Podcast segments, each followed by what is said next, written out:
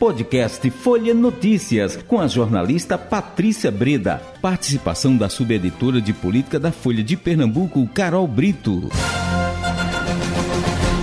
Sexta-feira, 4 de novembro de 2022. Começa agora mais uma edição do podcast Folha Notícias, direto da redação integrada Folha de Pernambuco. Sou Patrícia Breda conversando com ela, Carol Brito, subeditora de política do Folha de Pernambuco. E nesta sexta-feira, Carol, é, eu gostaria que você conversasse aqui com a gente. O que é que você achou dessa entrevista é, que foi concedida à Rádio Folha FM hoje por Danilo Cabral? É, ele que foi o candidato derrotado né, ao governo. É, mesmo com o apoio de Luiz Inácio Lula da Silva, ele não chegou nem ao segundo turno, não é? E aí ele estava falando hoje à rádio, é, é, um das, das, dos pontos que ele tocou era exatamente a quantidade de candidatos, né? É, esse ano. Mas como é que você observou, é, Carol, a entrevista dele? Bastante interessante, viu? É uma das primeiras é, entrevistas que Danilo dá após o resultado do segundo turno das eleições é, do Estado, né? Ele que acabou em quarto lugar na disputa pelo governo, né, um resultado bem aquém de um partido que governa o Estado por 16 anos, que tinha a máquina estadual, que tinha o um apoio oficial do ex-presidente Lula, que tinha é, mais de 60% das preferências de voto dos eleitores, né, teve 66% da, dos votos nesse segundo turno. Então foi um resultado bem abaixo. E o que Danilo fala é bastante no sentido da esquerda em Pernambuco fazer uma autocrítica, né? Dessa necessidade da esquerda, vamos dizer assim, ir para o divã, né? Ele diz que até mesmo se você pegar é, a votação, principalmente ele faz essa análise na capital do estado, né? Ele diz que na capital, é, por exemplo, o, a esquerda né, costumava ter mais de 40%, mais de 30% dos votos, ele analisa que o resultado do, tanto dele quanto de Marília na capital foi muito aquém. Então ele diz que é preciso analisar por que os candidatos de esquerda não conseguiram é, expressar é, essa vontade desse eleitor mais progressista, né? Porque a esquerda acabou perdendo esse espaço. E ele fala muito sobre, por exemplo, a questão da divisão do campo de esquerda aqui em Pernambuco. Ele diz que a direita acabou adotando uma estratégia muito mais acertada ao se dividir, tanto é que acabou é, saindo vitoriosa das urnas, né, com a eleição é, da candidatura de Raquel Lira, né, que é de mais de centro, um centro-direita, né, aqui no estado, mas fazia oposição ao PSB. Então ele fala muito sobre essa autocrítica né, que a esquerda precisa fazer e também o PSB, o partido dele que está encerrando esse ciclo de 16 anos à frente do governo do Estado. Ele fala muito sobre essa questão de que Paulo Câmara deixa o Estado com as contas em dia, vai deixar o Estado numa situação confortável para Raquel Lira mas ele avalia que, por exemplo, houve um problema de comunicação, por exemplo, para é, acabar divulgando esses avanços do governo Paulo Câmara e que isso acabou não chegando na população. Então, em breve, é, o partido de Danilo é, deve se reunir, fazer essa autocrítica, até porque, né, Patrícia, 2024 está aí batendo a porta, né? 2024 é as eleições municipais são Isso. uma preparação, né, um presságio daquilo que a gente vai ver é, nas próximas eleições para o governo do Estado. A gente sabe que para o ouvinte, às vezes, parece que a gente já está se apressando, né? Acabou de ter uma eleição, a gente já está falando é. em outra. Mas é assim que a cabeça dos políticos funcionam, né? Eles acabaram de ter uma eleição, mas já estão pensando na uhum. outra. E se você quer pensar a longo prazo a estratégia da esquerda aqui em Pernambuco, é preciso pensar assim em 2024. E nesse projeto, a reeleição do prefeito do Recife, João Campos, é fundamental.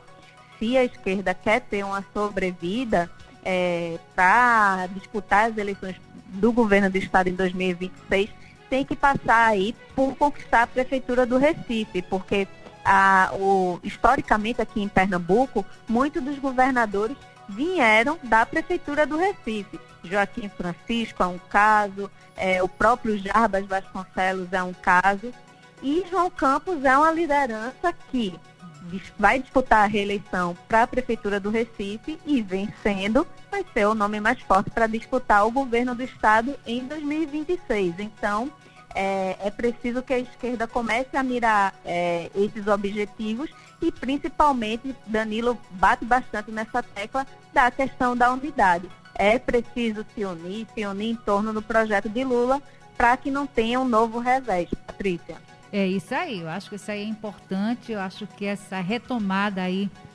é, ne, e, principalmente nesse momento que nós estamos vivendo, né, da presidência da República. Agora, me permita, viu, Carol? Eu, você, você fica falando, eu fico fazendo aqui as analogias. Olha, é muito jogo de xadrez, gente. Tem muita coisa parecida.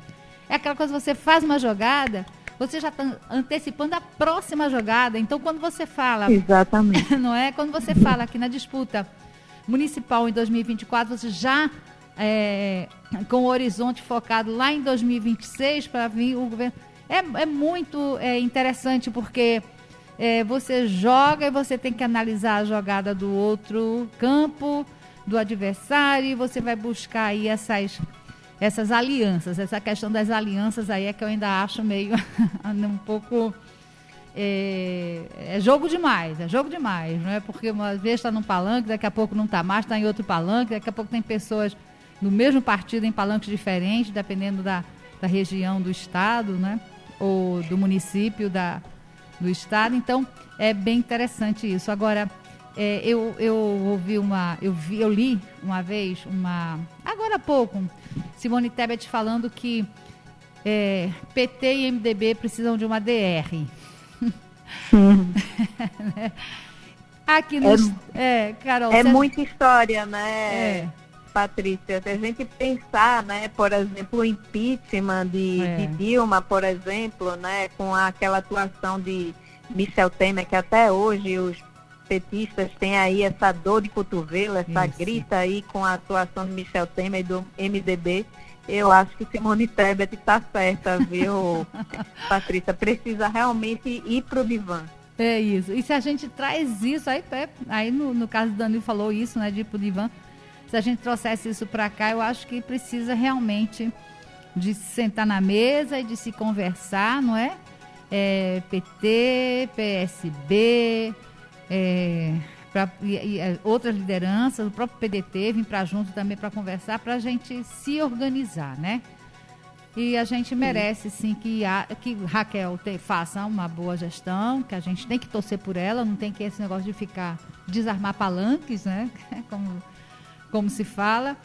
E vamos ver o que é que vem aí pela frente, né? Eu, eu achei muito acertada a fala é, hoje na aqui para a Rádio Folha FM, principalmente quando Danilo Cabral conclama é, para essa discussão, para sentar na mesa e ver onde é que estão as falhas, onde é que estão os furos, né? Organizar forças. É isso, Carol. Mas vamos seguindo. Você tem algum outro destaque? O que mais você quer conversar com a, comentar com a gente? Hoje saiu é, a edição da semanal aí da revista Veja. Hum. E Raquel saiu naquelas famosas páginas amarelas da Veja. Né? Olha né? aquelas entrevistas é, que, historicamente emblemáticas. E ela adianta que teve uma conversa com o vice-presidente eleito, Geraldo Alckmin, Patrícia. Hum. É, Raquel, ela, por exemplo, em 2018, ela teve uma proximidade é, muito forte com Geraldo Alckmin, né? É bom a gente lembrar que Alckmin acabou de sair do PSDB, né? O partido de Raquel. E Raquel, é, desde que assumiu a prefeitura de uhum. Caruaru, uhum. ela é tida como um dos quadros é, exponenciais, né? É, em, em, em, crescimento do partido, né? Desde aquela época. E ela foi um dos, um dos nomes ajudar na construção do programa de governo do então candidato a presidente Geraldo Alckmin em 2018. Então, uma ponte importante que ela vai ter aí com o Palácio do Planalto, né? Ela fez essa, essa ligação com Alckmin e Alckmin se mostrou disposto a ajudá-la no que for preciso. Então, uma ponte aí bastante importante para Raquel Lira É Alckmin que está tendo aí uma moral muito grande é, nessa fase de transição do governo Lula, né? Ele está tocando a transição do governo, sendo um coordenador, conversando com o Tribunal de Contas, deputados, senadores, está sendo essa cara da transição, vai ser um nome muito importante e uma ponte estratégica de Raquel Lira com o Palácio do Planalto, Patrícia. Isso aí, olha, e, e Raquel é, passou por um momento tão difícil, né? No, logo no início da. No, no pontapé inicial aí dessa corrida, é, perdendo o esposo, e ela soube se manter e soube levar, não é? é? Com muita garra, com muita força.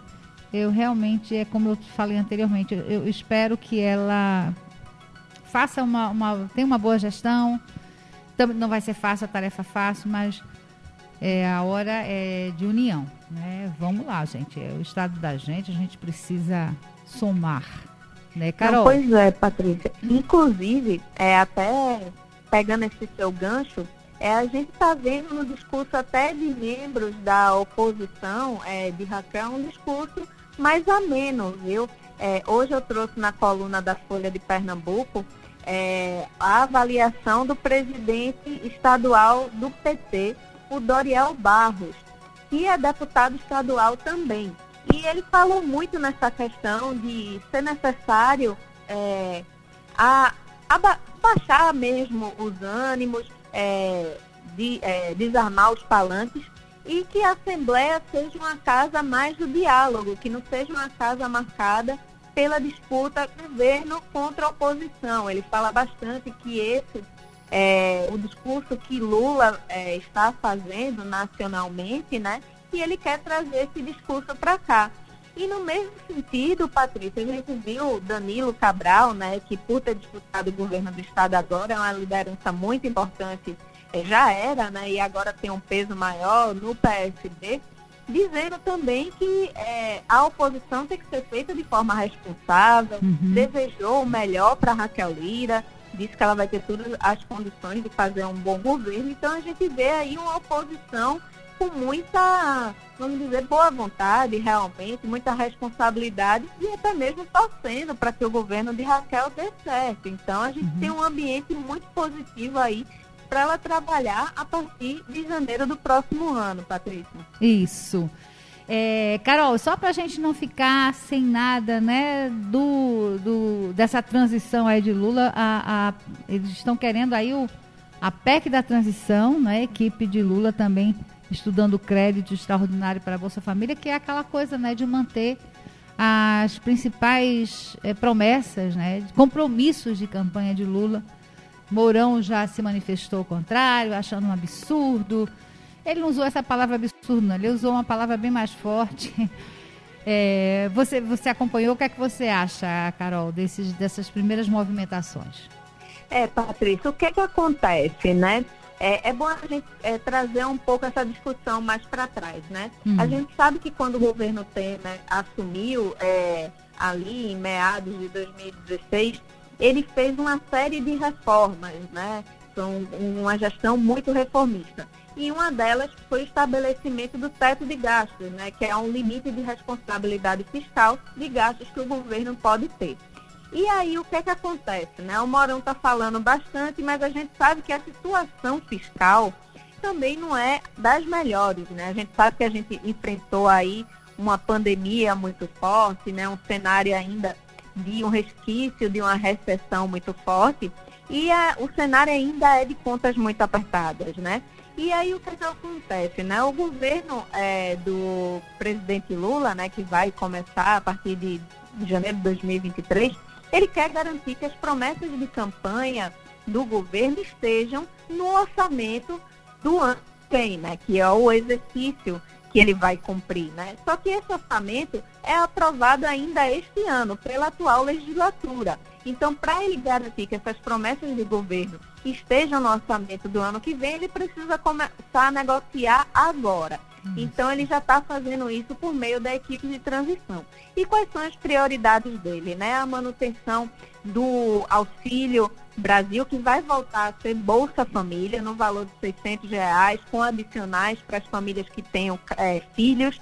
Também exigindo, por exemplo, a questão da matrícula das crianças nas escolas, que era algo que tinha sido flexibilizado, e também a questão do aumento real do salário mínimo. Essas são é, algumas das prioridades é, do governo. Além de restabelecer, por exemplo, cortes em programas populares, como a farmácia popular. Então, tudo isso eles colocaram numa conta e aí vai ter um estouro nesse teto de gasto de 200 bilhões.